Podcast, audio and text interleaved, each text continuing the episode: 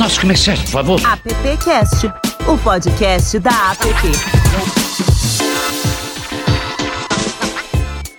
Olá, seja bem-vinda, seja bem-vindo, seja bem-vindo. Estamos na edição número 56 do AppCast.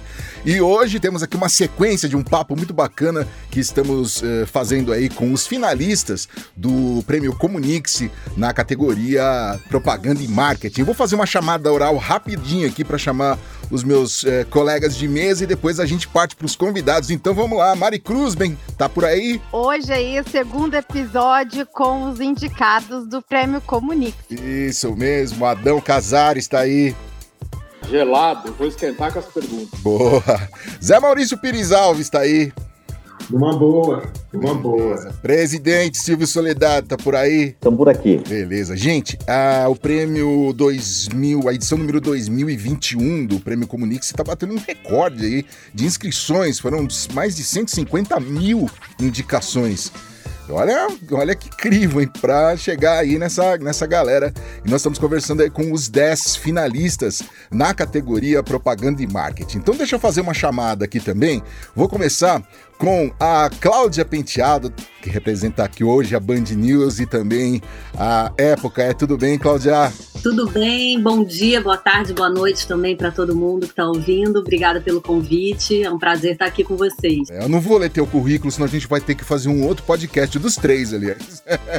Pegar minha idade, melhor não. Não, não, imagina, imagina. Temos também aqui a Jéssica Oliveira, da Propmark. Jéssica Oliveira, seja bem-vinda ao app Podcast. Tudo bem aí? Tô muito feliz de estar aqui hoje. Bacana. E o Renato Rogenski, do Meio Mensagem, também tá aqui com a gente para bater um papo. Renato, bem-vindo. Salve, salve, pessoal. Obrigado pelo convite. É um prazer trocar essa ideia aqui com vocês, hein? Bacana. Bom, Mari, Vamos lá, vamos embora que tem muito papo pela frente. Começa aí a inquirir os nossos amigos aí. Bora lá, esse papo é muito bom mesmo. É, gostaria que vocês fizessem, né, uma análise sobre a cobertura do segmento de vocês, né, dos veículos fora de São Paulo, né? A Cláudia estava comentando que está no Rio e tal. A gente acompanha aí a, a cobertura dos portais que vocês trabalham e vê essa cobertura. Gostaria dessa análise. Então vou começar com ela ela, já que ela foi citada? É, pois é, é engraçado porque assim, eu sempre fui da resistência, eu gosto de dizer que eu, que eu fui resistência porque eu fiquei no Rio de Janeiro, né? E quando a maioria das pessoas acabou indo para São Paulo. E isso foi bom e foi ao mesmo tempo difícil e sempre foi desafiador, né? Porque estar fora de São Paulo é, muitas vezes é bem complicado. Eu tive, acabei tendo a sorte de trabalhar sempre para veículos de São Paulo ou para veículos de fora do Brasil. Até hoje, muita gente acha que eu moro em São Paulo. Muita gente me manda, é, pede meu endereço de São Paulo, quer me mandar coisas para São Paulo, manda para as redações, mandava, né? Quando eu trabalhava em grandes redações, assim, do, dos veículos do trade, mandava para São Paulo, achando que eu estava lá. Então, assim, é difícil, não é fácil, é uma cobertura que nos veículos principais tem, uhum. teve, né? Eu sempre ouvi muitas reclamações, assim, do, do mercado local, uhum. nos meus tempos de meio mensagem, ou mesmo nos meus tempos de próprio marque, é, a, o espaço era muito pequeno, dado aos, aos outros mercados e tal. E enfim, é difícil porque realmente os principais clientes, né, as principais agências, as grandes agências sempre estiveram no mercado de São Paulo, sempre foi o um mercado que, é, de alguma forma, é, subsidiou mesmo essa indústria é, de uma maneira mais importante, então tinha que ter mais espaço mesmo. Mas eu acho que, assim, alguns veículos locais prosperaram, né, menores, veículos menores e tal, mas eu acho que até hoje, desde os tempos que eu comecei, sempre foi bastante desafiador, assim. Os mercados também é, têm as suas dificuldades, obviamente, né? E a cobertura acaba sendo proporcional, não tem muito jeito. Contigo, Jéssica. Eu nunca trabalhei fora de São Paulo, né? É, sempre trabalhei aqui. E eu concordo plenamente com a Cláudia. É, realmente, praticamente tudo acontece em São Paulo, então acaba tendo um espaço maior.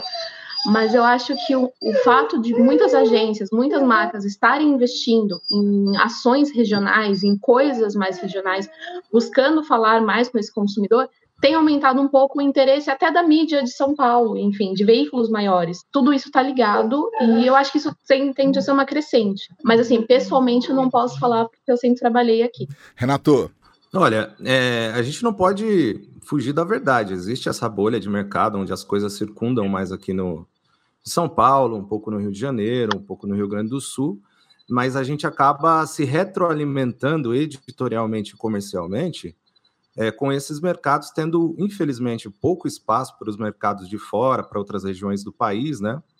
E do ponto de vista de veículo, se você não tem tanta movimentação, se você não tem tanta coisa acontecendo, tanto do ponto de vista de notícia, de movimentação, como do ponto de vista de investimento, de aporte mesmo, você não consegue sustentar comercialmente um veículo. Você tem que remunerar os jornalistas, você precisa de uma estrutura é, editorial e comercial, você precisa abrir uma empresa, enfim.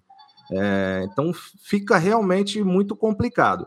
Aí tem a, a outra questão que a, a Cláudia frisou bem, que são os espaços para iniciativas de fora desse eixo Rio-São Paulo, é, dentro dos maiores veículos do país que estão em São Paulo, né? Meia Mensagem, próprio Marco, de Criação, Ed News, entre outros. É, realmente ainda há um espaço muito pequeno, mas também ele é proporcional é, à movimentação é, comercial e, e em termos de acontecimento mesmo. Então não tem, infelizmente, muito para onde fugir. Já, vocês já começaram com uma pergunta até difícil para a gente responder, porque é realmente uma problemática do mercado geral, né? Adão Casares, vem para a conversa.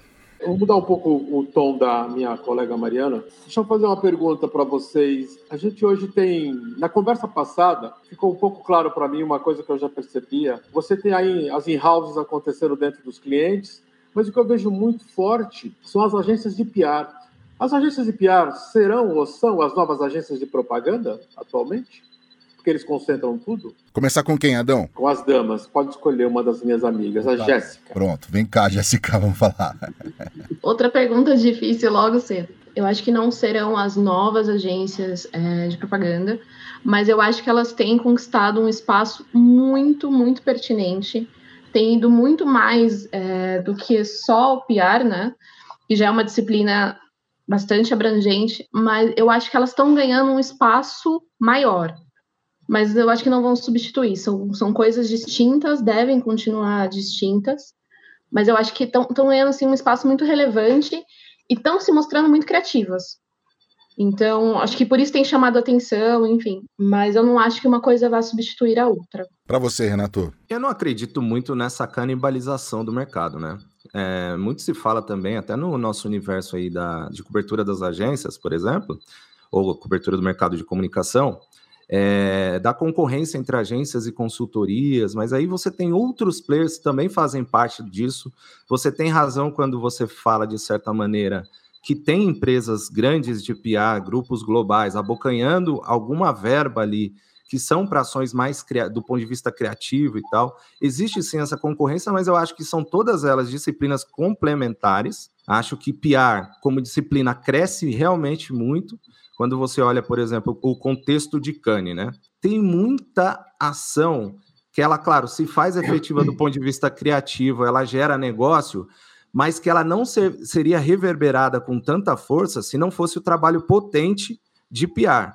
Então, sim, ao mesmo tempo que ganha espaço estratégico, é, ganha maior visibilidade, continua sendo, na minha opinião, complementar. Inclusive, quando você olha o próprio contexto aí dentro das agências de publicidade, a figura do PR também ganha importância. Né? A gente tem visto aí movimentações recentes, profissionais de PR, que inclusive passaram pelos maiores veículos aí do país na área, é, ocupando posições dentro do boarding das agências, né? Então, sim, tem essa relevância, mas eu acho que são disciplinas realmente complementares. Não acredito nessa canibalização, não. Cláudia. Acho que são complementares também.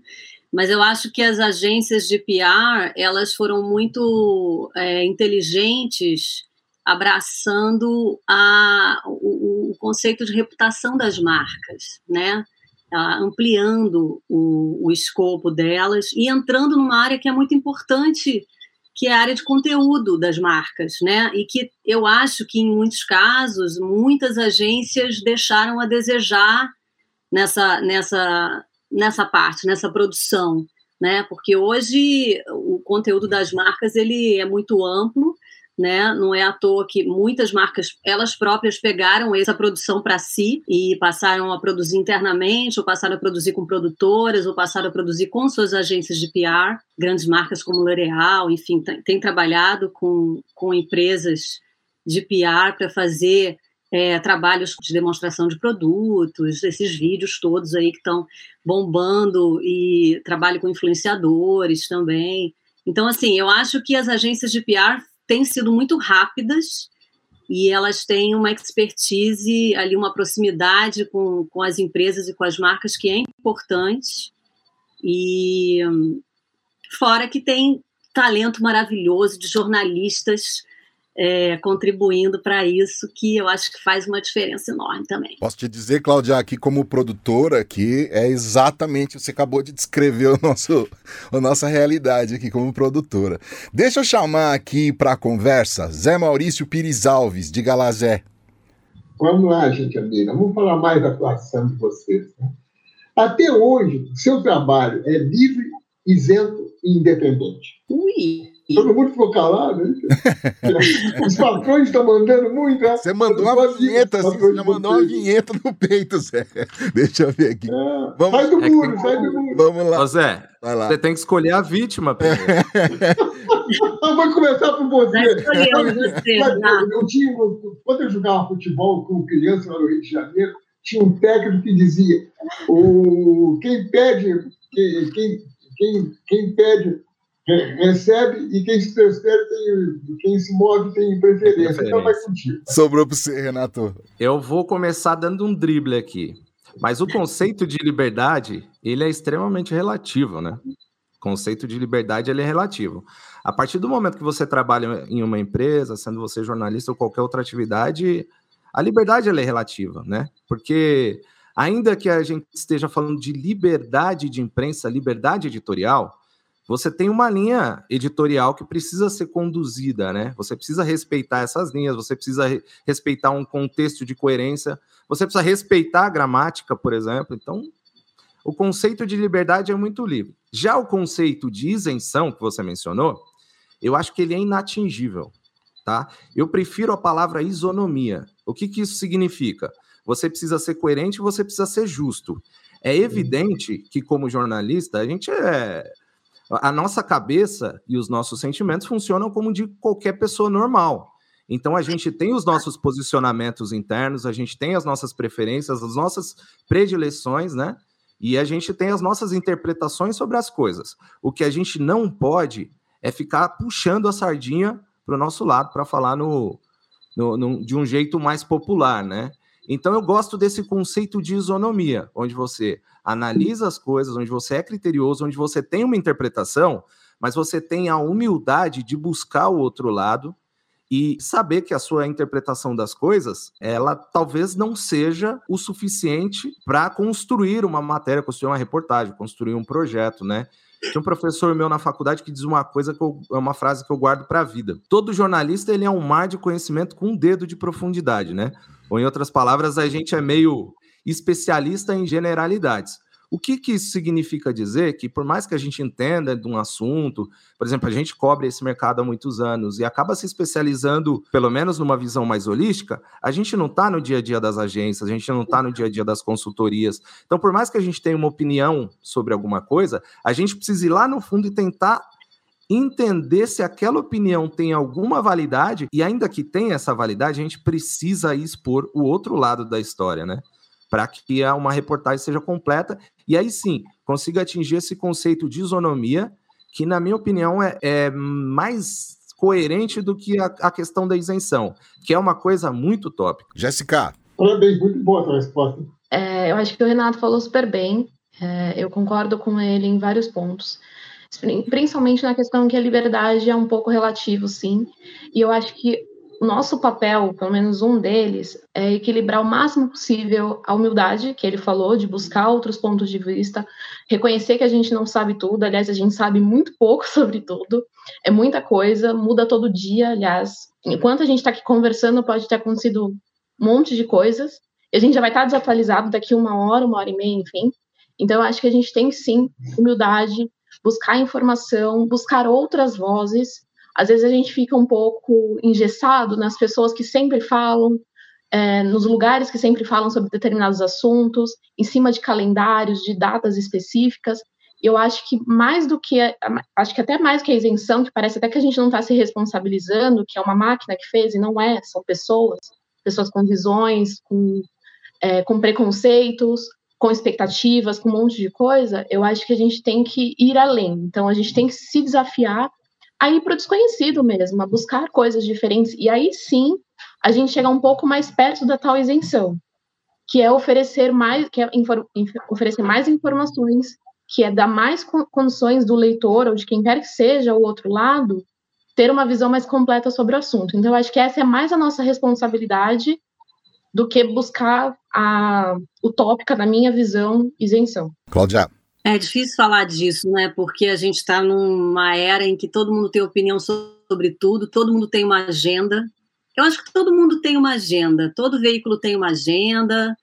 Essa coisa da isenção total, ela é não acho, nunca acreditei que ela existisse de fato, sabe? A gente aprende na faculdade, mas depois a gente vai para o mercado e a gente sabe que existem agendas e cada um tem sim um ponto de vista e o veículo tem o seu ponto de vista, que ele não pode omitir informação para vender uma determinada ideia, e eu acho que isso é absolutamente antiético. Mas eu acho que se ele for claro em colocar a sua posição e deixar claro para o leitor que essa é a posição dele, eu acho que é um jogo jogado abertamente. Né? O que não pode é fake news, o que não pode é esconder informação, o que não pode é fingir que é o bonzinho quando na verdade está colocando uma matéria paga, né, e fingindo que não é, quer dizer que a gente vê de tudo nesse mercado, né?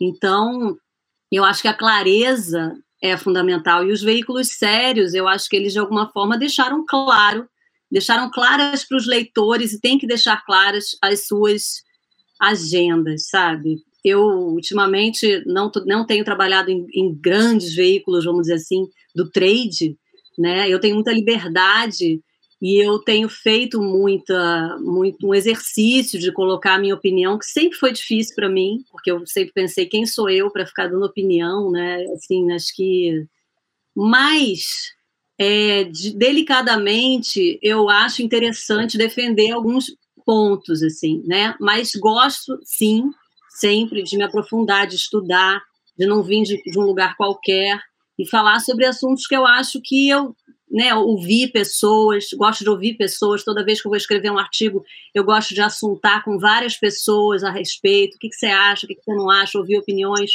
Então, assim, a gente tem que estar muito bem informado, a verdade é essa, assim, para poder ter algum viés de opinião sobre qualquer coisa. Silvio Soledade, vem para cá, você tá quietinho aí. Tô só ouvindo, Lupe. Tem muita informação aí, cada conversa interessante aí, com a fala dele tem me deixado aqui pensando sobre algumas situações. Por exemplo, essa pergunta da regionalização que você, que a Mari falou, que eu acho que é importantíssima para a gente na PP. A gente tem tratado isso como uma, uma meta a ser perseguida, de, de, a gente chegar né, no Brasil inteiro através da app, porque com esse, essa transformação digital que está acontecendo, a gente teve acesso a, a, questões muito pontuais nas regiões, mas que são referências para a gente também aqui em São Paulo. Né? Hoje nós temos agências contratando pessoas, profissionais de outros estados, né? agências de outros estados contratando gente aqui, no, aqui em São Paulo, agências contratando gente brasileiros fora do Brasil. Né? Então, assim, essa questão parece que tornou a gente realmente numa uma aldeia, uma aldeia global mesmo, e, e em termos de produção de conteúdo, que tem acontecido dessa forma também, a gente tem percebido isso. A Mari nos ajudado bastante de trazer esses assuntos das APPs regionais para dentro da nossa pauta, para que a gente possa acolhê-las e transformar isso como uma, uma agenda da APP Brasil. Né?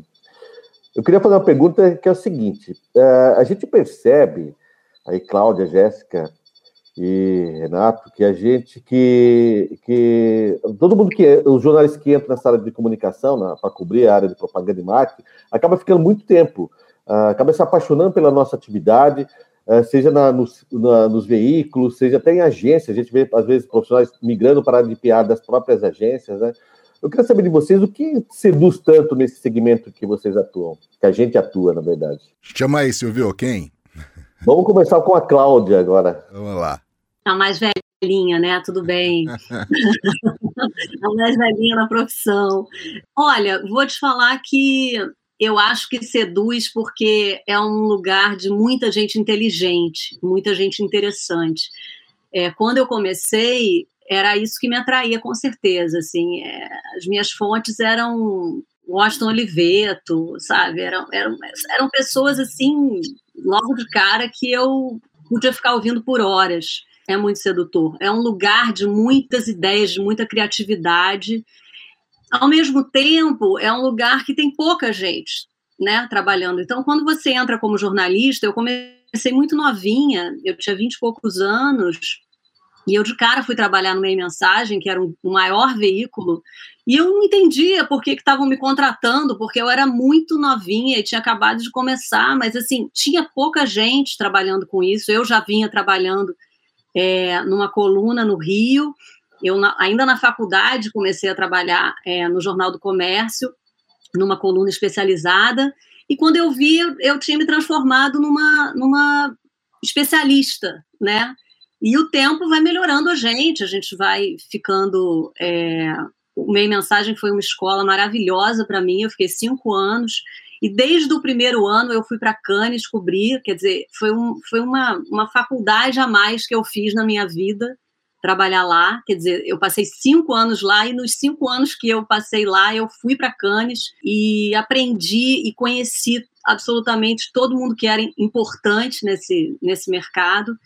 E aí não deu para sair, porque quando você se vê nesse lugar de relacionamento, de conhecimento, é, as pessoas ficam, né, te chamam para as coisas, pintam oportunidades e você vai se aprofundando. E esse mundo das marcas, eu, eu assim, eu realmente eu me apaixonei muito pelo mundo das marcas, por esse mundo da, da criatividade, né, dessa indústria criativa.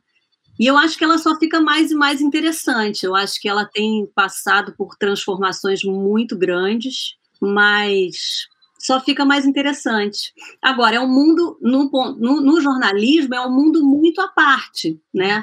Eu me lembro que das vezes que eu ganhei o prêmio Comunix, eu chegava lá na frente para agradecer e eu tinha que explicar quem eu era, o que eu fazia, porque toda aquela galera do jornalismo não tinha muita ideia do que, que era aquilo, achava sei lá, será que é assessoria de imprensa? Será que que é que essa pessoa faz, sabe?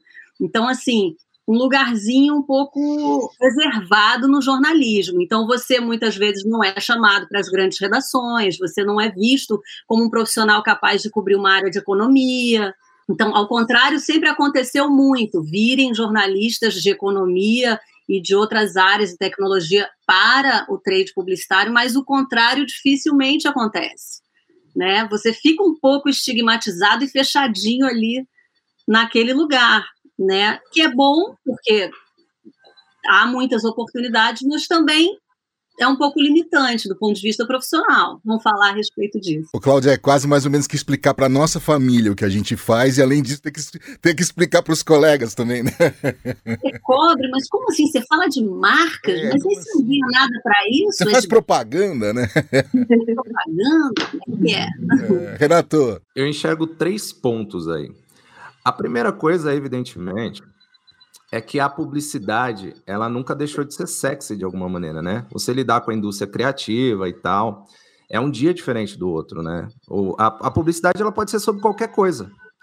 A publicidade, ela pode é, englobar diversas pautas, diversos assuntos, vários segmentos, com diversas narrativas, diversas plataformas, isso por si só já é bem, bem interessante para quem cobre. O segundo ponto é que quem escolheu fazer jornalismo gosta do, de comunicação de modo geral. Quando você cobre publicidade, que é, é, é também, tá, também está debaixo do guarda-chuva de comunicação, você, de certa forma, está falando um pouco sobre uma área que você escolheu. Então, por, é diferente, por exemplo, de um jornalista de é, agronegócios, entende? Ele não está falando, é, ele não está aprimorando ali no dia a dia e conhecendo novas ferramentas de comunicação ele está conhecendo novas ferramentas daquele mercado em específico. Então, essa sinergia entre o jornalismo e outras disciplinas de comunicação também é um atrativo. Esse é o segundo ponto. Aí eu acho que o terceiro ponto é, tem mais a ver com, com o contexto que a gente está vivendo, né? A gente acabou de falar que, que, por exemplo, o PR cresceu, né? Profissional de PR, que geralmente vem da. Muitos desses profissionais eles vêm da formação também de jornalista. Então, para quem está dentro desse mercado que começa nos veículos, hoje eu vejo um campo muito grande se abrindo. É, desde as áreas de conteúdo dentro das agências até os anunciantes, a questão da, das redes sociais, o mercado de influenciadores. Então, tem muito campo para trabalhar para quem está próximo de marcas, para quem está próximo de agências. Quando você olha, por exemplo, hoje o escopo de profissionais dentro de uma agência, tem cada vez mais jornalista, tem cada vez mais espaço para jornalista, e inversamente proporcional há uma diminuição, há uma redução, um enxugamento das redações, né? Então, é isso, eu enxergo isso como um mercado sexy, ao mesmo tempo tem muita sinergia com o que o jornalista já se predispõe a fazer desde que ele escolhe a profissão, e ao mesmo tempo ele encontra ali novas opções de carreira e, e, e conhecimento, e engloba novos conhecimentos sobre outras disciplinas de comunicação que podem incorporar ou, ou, fortalecer ali o currículo dele, a jornada dele durante a profissão. Jéssica. Eu caí nesse mercado meio de paraquedas. Uhum. É, eu vim parar aqui quase por um acaso, assim. Mas eu já vinha de um veículo segmentado. Eu trabalhei seis anos na revista Imprensa.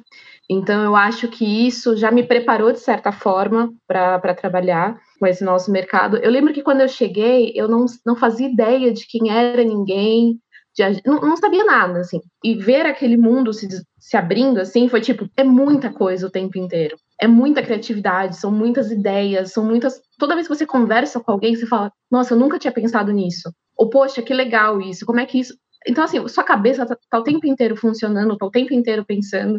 Você está sempre descobrindo coisas novas, sempre conversando com pessoas dispostas a te contar coisas novas, coisas diferentes, pessoas que gostam de questionar, que gostam de buscar ideias, que gostam de testar coisas. Então, assim, isso te estimula diariamente. Então, eu acho que tem, acho que teve, para mim, pelo menos, teve muito disso. Em questão de mercado, faz todo sentido o que o Renato está falando. As redações, como um todo, estão se enxugando muito. E realmente, estar em um veículo hoje, com tantas coisas acontecendo na comunicação, te dão um mercado muito mais amplo do que talvez se eu estivesse numa redação tradicional, que possivelmente eu migraria de uma redação para outra por exemplo, ou às vezes até dentro da mesma editoria, alguma coisa nesse sentido. E um ponto que a Cláudia falou, é, eu acho muito interessante dessa, dessa migração. É, recentemente eu conversei com uma pessoa que entrou num cargo de, de liderança no, no Magazine, na área de comunicação, e ela foi basicamente convidada pela experiência que ela teve, de exame, de Veja e de outros veículos e editorias específicas, que foram que deram que deu base para ela ser convidada para assumir a comunicação de uma grande empresa, por exemplo.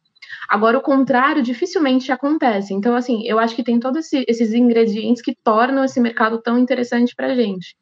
Hoje, eu lembro que quando eu entrei no, no, jornalismo, quando eu fiz faculdade, mesmo na revista imprensa, eu queria me especializar, sei lá, não, não era o caso, mas vou dar um exemplo aqui, trabalhar com economia. Hoje eu não quero mais me limitar a uma editoria. Hoje eu quero aprender outras disciplinas, eu quero me aprofundar em outras disciplinas da comunicação, para que eu possa enfim, migrar e me aprofundar e, e, testar outras coisas, porque o nosso campo de comunicação hoje é muito mais amplo. E eu acho que, pelo menos para mim, trabalhar em veículo de trade hoje foi fundamental para ter essa percepção. Antigamente eu não teria. Mari Cruz, a gente está chegando, está se encaminhando aí para o final do nosso podcast, então, por favor, manda a sua pergunta aí. Vamos lá, a comunicação realmente é sedutor, né, gente? Vocês são especialistas em fazerem perguntas para o mercado publicitário. E aí eu queria, na opinião de vocês, né? Qual pergunta o mercado publicitário está com dificuldades de responder ou que ainda está procurando respostas? Começar com o Renato. Hoje a gente só está sacaneando ele as perguntas mais. eu, gostei, eu gostei daquela que o Renato fez agora para fazer, fazer, essa resposta. É. Só casca de banana. Ó, a Jéssica acabou de fazer entrevista, hein? Vamos ver, ela vai saber responder essa verdade, também. Verdade. Ô, ô Renato, só uma provocação. Se o Messias tivesse te, te entrevistando, ele teria feito essa pergunta para você você. Oh, é verdade. Vamos lá, Renato. eu vou responder essa provocação com uma pergunta que eu acho muito provocativa, inevitavelmente, que é chegaria para o CEO, né, para o cidadão lá que está no comando de uma grande agência, ou de qualquer agência, é o que você vai fazer, não é daqui a 10 anos, o que você vai fazer agora para não descolar o seu discurso, a sua narrativa, a sua retórica da prática. Porque as agências têm um papel fundamental hoje de puxar assuntos extremamente relevantes para o mundo corporativo e para a sociedade de maneira geral. E aí eu falo de como você vai lidar com a questão dos, dos grupos minoritários, como é que você vai é, mitigar problemas como a intolerância, como o, o, preconceito, como é que você vai aumentar o seu quadro de diversidade, qual é o entendimento que você tem da diversidade como uma potência para o seu negócio.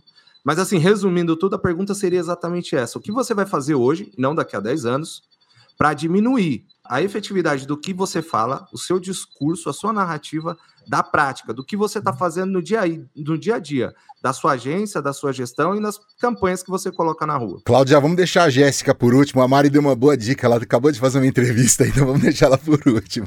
Bom, a pergunta seria para a agência, é, porque assim, a pergunta é, que eu gosto de fazer muito é, para os anunciantes, né? Porque no fundo é, eles é que estão com a caneta na mão e eles têm o poder, vamos dizer assim, né, para mover alguma coisa. Né? As agências também, claro, acho que, mas elas estão muito à mercê das decisões desses clientes e do que eles fazem também, né? Assim, então, mas eu acho que a pergunta vale tanto para agências quanto para anunciantes, é, na verdade, né? Até porque é, são grandes empresas também, têm seu lugar no mundo, têm sua responsabilidade no mundo e acordaram para isso muito tarde, inclusive, para seu para suas próprias responsabilidades, né, como empresas, empresários e cuidando de funcionários.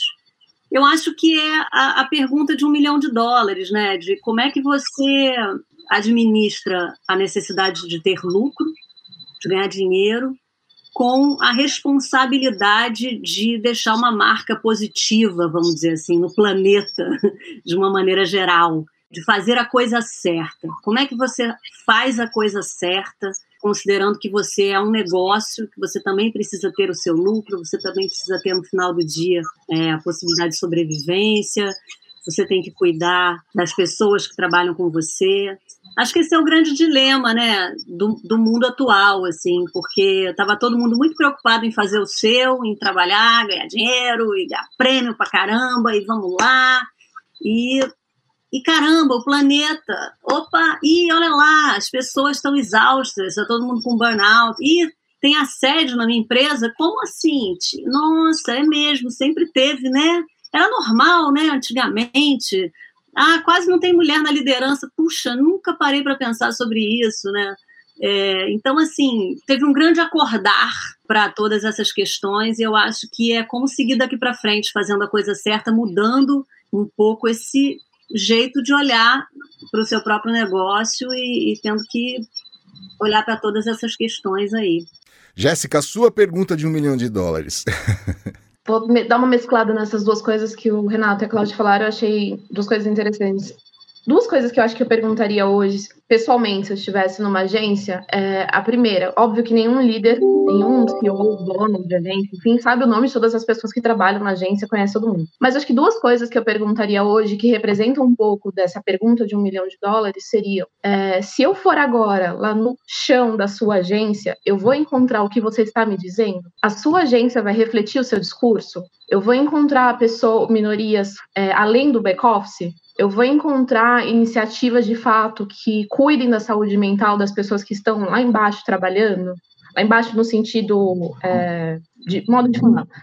E a outra coisa é, você sabe quem trabalha para você? Você conhece as histórias minimamente das pessoas que estão com você? Ou para você são só números, são só coisas que você precisa administrar, gerenciar? Que eu acho que pega um pouco do que o Renato e a Cláudia falaram, a questão do discurso e da prática, porque é muito bonito você vê um monte de iniciativas, vários, vários programas, projetos, para daqui 5, 10 anos, 15 anos. E quando você pergunta dos resultados de fato, dá aquela titubeada, porque ainda não tem. Claro que mudanças levam tempo, são construídas, são projetos, não, não tem jeito. Mas eu acho que ainda falta muita coisa no hoje, no agora. E tem coisas que podem ser feitas. Então, eu acho que uma parte seria isso, de questionar o discurso e a prática. E a outra, pegando um pouco do que a Cláudia falou, de o mercado acordou muito tarde para coisas que para a gente, talvez por geração ou por vir de outros segmentos, é muito óbvio. São coisas que a gente questiona automaticamente. Então, é, é muito, é muito legal a, as lideranças falarem mil coisas e não saberem de quem elas estão falando, não conhecerem as pessoas que fazem o dia a dia daquela agência, que fazem o dia a dia daquela marca. Então, eu acho que é mais ou menos por aí que eu iria e enfim, são coisas que eu, gost, eu gostaria de perguntar olho no olho, porque por e-mail, por telefone, com toda aquela proteção, com toda aquela, aquela coisa do horário, como aconteceu hoje, três assessores na linha, chuva de um lado. Enfim, as coisas não saem da mesma forma de que você, sentar e olhar para a pessoa e falar: se eu for lá agora, se eu sair aqui da sua sala e eu circular na agência ou na, na empresa, eu vou encontrar o que você está me dizendo? Para mim, essa seria a pergunta ou o caminho a seguir daqui para frente. Jéssica, essa dog ou esse dog que está aí do seu lado, como é que chama? Eu tenho três, gente, desculpa, eu tenho três. boa, boa. Tá vendo que eles estão participando. Lan, Amora e Phoebe. Show. É, então, porque tá chovendo, elas não podem ficar lá fora, então elas estão aqui. Deixa aí. Sambando. É muito bom, é muito bom. Jéssica Oliveira, da própria Mark, muito obrigado, Jéssica. Parabéns pela tua garra, pela tua firmeza e aí por essa paixão, esse tesão que você coloca aí no, no que você faz. Obrigado por participar com a gente aqui. Boa sorte lá no Comunique-se. Posso fazer só um comentário rapidinho? Deve. Não quero esperar o tempo de vocês. Só comentar que já trabalhei com o Renato, já trabalhei com a Cláudia, enfim, aprendi muito com os dois. E estou muito feliz de estar aqui dividindo esse espaço com eles. Beijo para vocês, gente. Ah, o Renato acabou de dar um tchauzinho aqui. Renato, Renato Rogenski, do Meio Mensagem. Obrigado, viu, Renato, pelo tempo de vocês, por tudo que a gente aprende aqui. Eu é que agradeço, pô. Dá para fazer um semanal assim? Dá. Aliás, aliás, mesa, a gente já tem aí pelo menos 10 novos hosts aqui pro AppCast, hein? Vamos lá, Renatão. Obrigado, viu, cara? Eu é que agradeço. E, e complementando aí o que a Jéssica disse, para mim é um prazer participar com todos vocês, mas em especial com a Cláudia e, e com a Jéssica, né? Que eu trabalhei um tempo lá na redação do próprio Mark. Foi muito legal, foi prazeroso, assim, e honroso dividir a bancada ali da redação com elas. A bancada mais com a Jéssica, né? Porque com a Cláudia fica no Rio, é mais uma bancada virtual, né? Mas de qualquer maneira a gente trocou diversas experiências ali. Eu aprendi bastante com eles também. Que bacana, com elas. Que bacana. Caso. Boa sorte para você no Comunique-se lá, viu? Valeu. Cláudia, Cláudia Penteado, Band News, Época Negócios, falou com a gente aqui. Muito obrigado pelo seu tempo, sua experiência essa vontade que ainda dá, apesar de pouco tempo de carreira que você tem, mas dá para perceber que você ama o que você faz, todos vocês. Obrigado, viu? Obrigada, foi muito legal bater esse papo. Tava apavorada com as perguntas, achando que vocês fossem descascar aqui a gente, Não. mas até que foi indolor. O problema é o, são o Zé Maurício e o Silvio, eles são perigosos. Vocês precisam tomar. Não me deixaram fazer nada, né? Ô, Cláudio, eu queria te cumprimentar também, porque a tua condição de relação com a publicidade vem de berço, né? Então, vem de berço. Vem de berço. É. é verdade, vem de berço. Eu sempre é, é, é. eu conheço durante, durante os meus primeiros anos de carreira, assim, né, principalmente, eu, eu sempre era filha do Zé Roberto, né? É. Zé Roberto Penteado. E aí depois ele, ele brinca comigo que ele começou a ouvir que ele era o pai da Cláudia. Ah, você é o pai da Cláudia, não é? Aí, aí, é legal, isso é importante também, né? Na nossa condição de profissional. Bacana. Mas obrigada aí pelo convite, adorei também. É uma honra também estar de novo nesse grupo aí do Comunique-se com pessoas tão talentosas como a Jéssica e o Renato e outros nomes aí que entraram esse ano. Valeu, gente. Legal. Cláudia, Jéssica e o Renato são um dos 10 finalistas aí ao Prêmio Comunix 2021 na categoria Propaganda e Marketing. Silvio, obrigado. Foi, hein? Obrigado, foi sensacional aqui, muito legal também. Me, me emocionei com a, com, a, com a emoção da Jéssica é.